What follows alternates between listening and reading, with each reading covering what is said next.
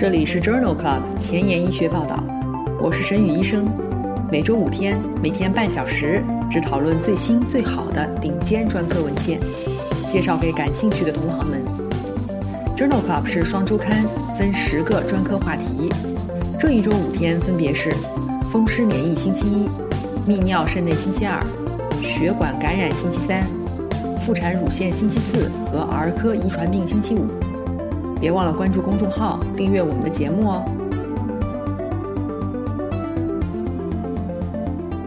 今日头条：一，JAMA Oncology，帕博利珠单抗、贝伐珠单抗联合环磷酰胺治疗复发性卵巢癌。二，美国妇产科学杂志，子宫内膜异位症的妇女卵巢癌预后更好。三，新英格兰医学杂志。紧急避孕使用左缺诺孕酮还是含酮宫内节育器好呢？四，Neurology，妊娠期高血压与十五年后认知功能障碍之间的关系。五，Nature，头颈部恶性肿瘤中 HPV 特异性的 B 细胞反应。这里是 Journal Club 前沿医学报道，妇产乳腺星期四，OBGYN Thursday，我是主播沈宇医生。精彩即将开始，不要走开哦！今天的新药研发板块，我们介绍的是治疗重度产后抑郁症的新药布瑞诺龙。布瑞诺龙是一种羟基丁酸 A 型，也就是 GABA A 型受体阳性的变构调节剂，用于治疗中重度产后抑郁症。二零一九年三月被 FDA 批准。关于布瑞诺龙的三期临床研究发表在了2018年9月的《Lancet》柳叶刀杂志上。产后抑郁症发病率很高。这两项双盲随机安慰剂对照的三期临床研究，目的是评价布瑞诺龙治疗中重度产后抑郁症的疗效和安全性。入组的女性年龄18到45岁，产后六个月以内出现产后抑郁症，而且汉密尔顿抑郁量表评分。HAM-D 得分大于等于二十六分，或者是在二十到二十五分之间。共纳入了三百七十五例患者，分别接受单次布瑞诺龙九十微克公斤每小时静脉注射，或者是六十微克每公斤每小时静脉注射或安慰剂治疗，六十个小时以后评估疗效，然后随访三十天。在第一组患者中，给药六十个小时以后。布瑞诺龙组的抑郁量表评分总分下降了十九到十七分，安慰剂组下降十四分，差值具有统计学意义。在第二组患者中，给药六十小时以后，抑郁量表评分下降十四点六分，安慰剂组下降十二点一分。布瑞诺龙最常见的治疗紧急不良事件是头痛，严重的不良事件包括一例自杀念头、一例自杀行为。和一例晕厥意识改变被认为与治疗有关。这两项三期临床研究认为，与安慰剂相比，产后抑郁症的患者给予布瑞诺龙静脉注射六十小时以后，抑郁量表评分显著降低，起效迅速，而且疗效持久。今天的临床实践板块，我们首先来聊一聊卵巢癌。卵巢、输卵管及腹膜来源的上皮癌表现出相似的临床特征和行为，统称为上皮性卵巢癌。大约只有四分之一的患者在诊断时处于早期，也就是一期局限于卵巢，或者是二期局限于盆腔。局限于卵巢的 1A、1B 期肿瘤和或高分化的一级肿瘤患者，单纯手术治疗愈后极好。一 C 期或者是二期以上透明细胞癌或者是高级别病变的患者，推荐进行手术分期和减瘤，然后采用辅助化疗。标准分期手术包括筋膜外子宫全切联合双侧附件切除、网膜切除以及盆腔和腹主动脉旁淋巴结清扫。辅助化疗方案首选卡铂联合紫杉醇。晚期的患者减瘤手术效果理想，可以在腹腔内给予铂类和紫杉醇注射。在今年一月第五十九期的妇产乳腺星期四节目当中，我们曾经聊到过关于卵巢癌的最新文献，欢迎点击链接重复收听。今天分享的第一篇文章是发表在二零二零年十一月份的 Journal of Clinical Oncology 杂志上。低级别的浆液性卵巢癌 （LGSOCS） 化疗效果不佳。大约有百分之三十到六十的低级别浆液性卵巢癌当中，肿瘤存在 MPK 通路相关突变，最常见的是 KRAS、BRAF 突变。比尼替尼是一种有效的 MEK 一二抑制剂，二零一八年上市，用于治疗 BRAF 突变的黑色素瘤。这项研究的目的是评估比尼替尼四十五毫克 BID 与医生选择的化疗方案相比。治疗复发性低级别浆液性卵巢癌的疗效。两个治疗组相比较，中位无进展生存期分别为九点一个月和十点六个月，无统计学差异。根据预先设定的无效边界，终止了早期研究。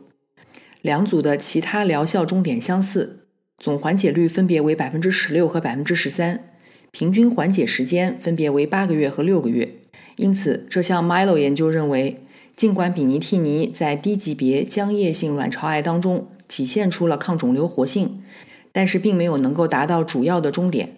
这可能是因为该研究当中化疗的缓解率高于预期。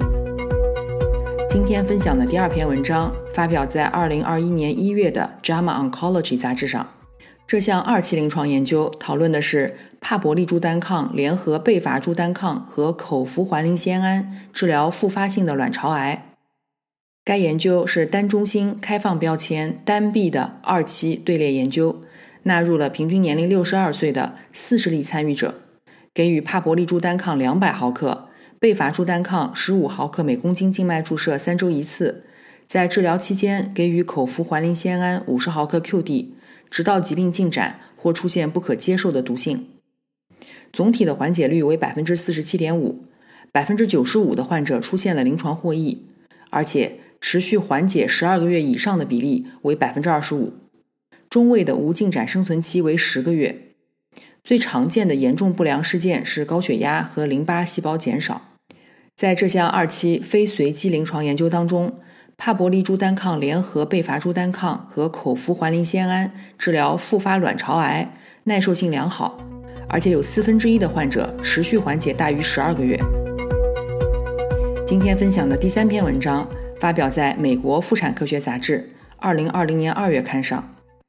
大于七十五岁以上的卵巢癌患者的围手术期并发症发生率很高。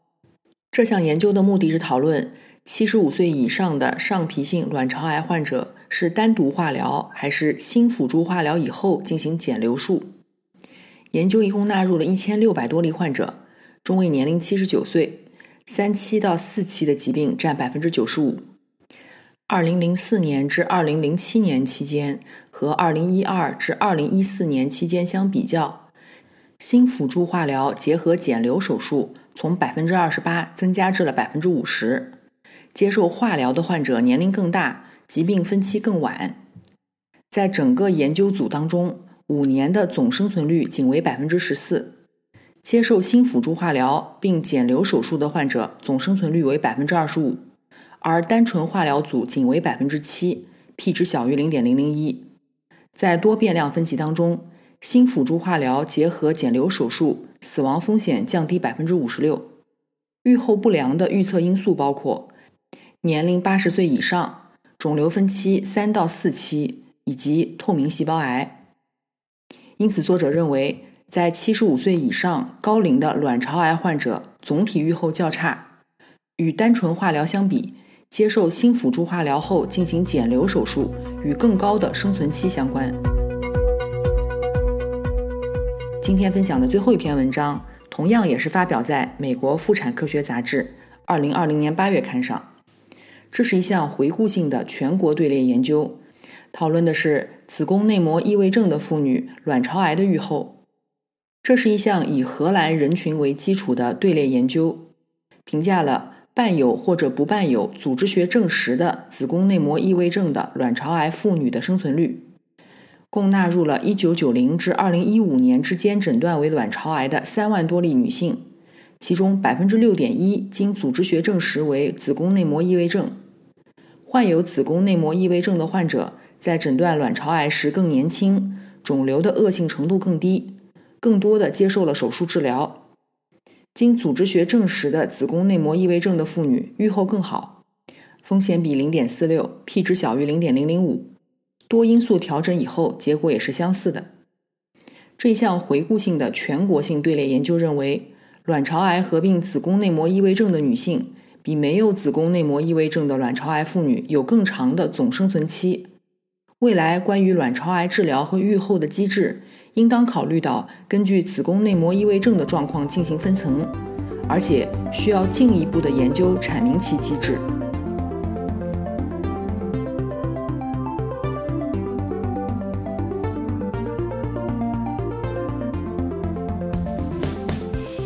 不好，找医学文献如大海捞针，没有头绪吗？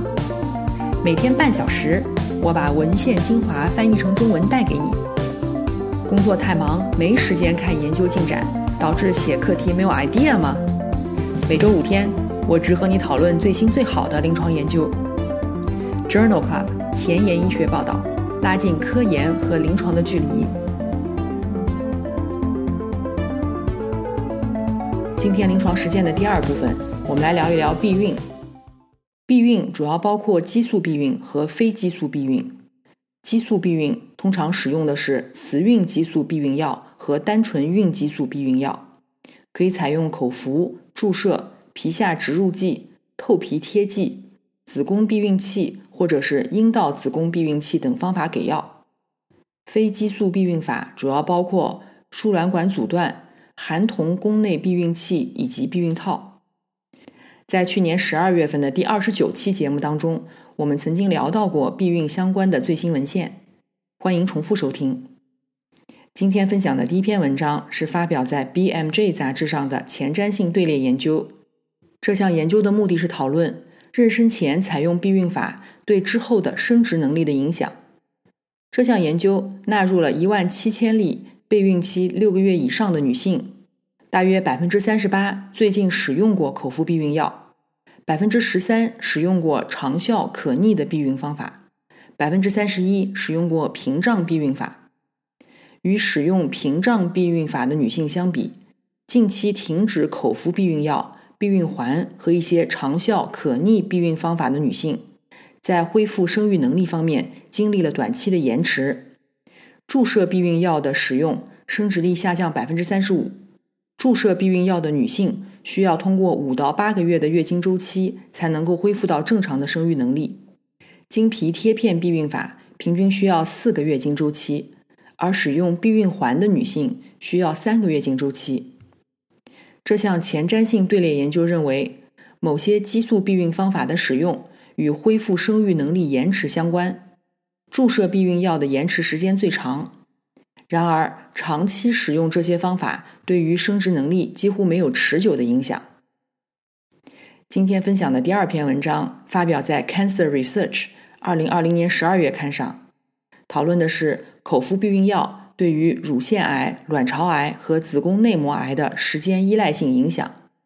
该研究纳入英国生物银行 （UK Biobank） 当中二十五万例。出生于1939至1970年的女性数据进行了一项观察性研究，与从未使用过避孕药的患者相比，曾经使用过的患者卵巢癌的几率更低，比值比为0.72；子宫内膜癌的风险更低，比值比为0.68。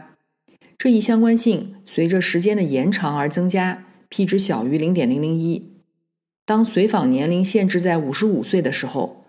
女性乳腺癌的几率小幅增加，但对于整个时间跨度没有影响。有意思的是，在停止口服避孕药两年以内，乳腺癌的风险升高，比值比为1.55，而卵巢癌和子宫内膜癌的保护性关联，在最后一次口服避孕药后的35年仍然显著。这项观察性研究认为，研究提供了大量的数据，认为。口服避孕药可以显著降低女性卵巢癌和子宫内膜癌的风险，但是它们对乳腺癌的终身风险的影响十分有限。今天分享的第四篇文章是发表在二零二一年一月份的《新英格兰医学杂志》上。在美国，许多妇女为了长期避孕，选择左缺诺孕酮宫内节育器 （IUD），而不选择含铜的宫内节育器。目前，临床医生只在紧急避孕的时候才会为患者植入含铜的宫内节育器。这项随机非裂效性研究比较了在紧急避孕的时候使用左缺诺孕酮与含铜宫内节育器的疗效比较。研究纳入了五天以内发生无保护性性交的、寻求紧急避孕的女性七百多人，随机给予左缺诺孕酮五十二毫克避孕环或者是含铜避孕环植入。在一个月以后的尿妊娠实验当中，左缺诺孕酮宫内节育器的妊娠比为百分之零点三，含铜宫内节育器为零，两者的非裂效性是一致的。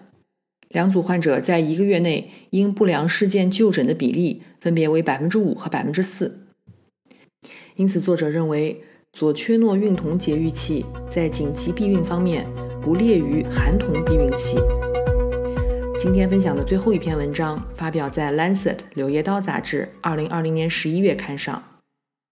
除非女性在口服避孕时开始有效避孕，否则仍然有意外怀孕的风险。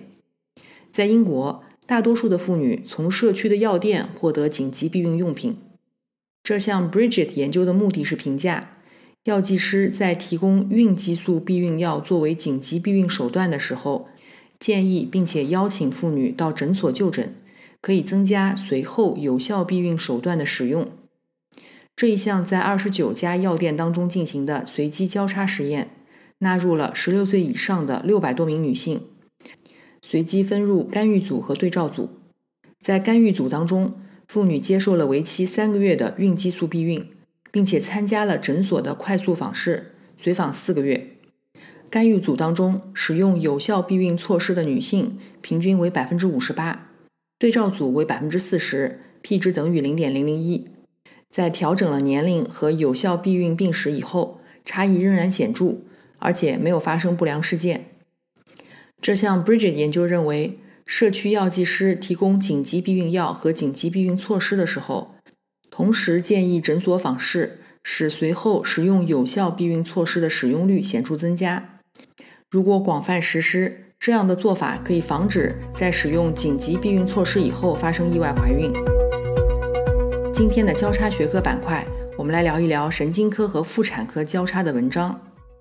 这篇文章发表在《Neurology》杂志。二零二一年二月刊上，这项前瞻性的队列研究目的是为了确定妊娠期高血压与怀孕十五年以后的认知障碍之间的关系。研究一共分析了一百一十五例患有妊娠期高血压的女性和四百八十例对照组。研究中的认知测试包括以下的认知领域：执行能力、处理速度、语言记忆、运动功能和视觉功能识别能力。妊娠期高血压的患者中，百分之七十被诊断为妊娠高血压，百分之三十被诊断为子痫前期。妊娠期高血压与十五年以后的即刻回忆和延迟回忆能力呈负相关。在妊娠期高血压的女性中，在十五个单词的学习测试中表现也更差。这项前瞻性的队列研究认为，妊娠十五年以后，妊娠期高血压病史。与较差的工作、记忆、学习能力独立相关。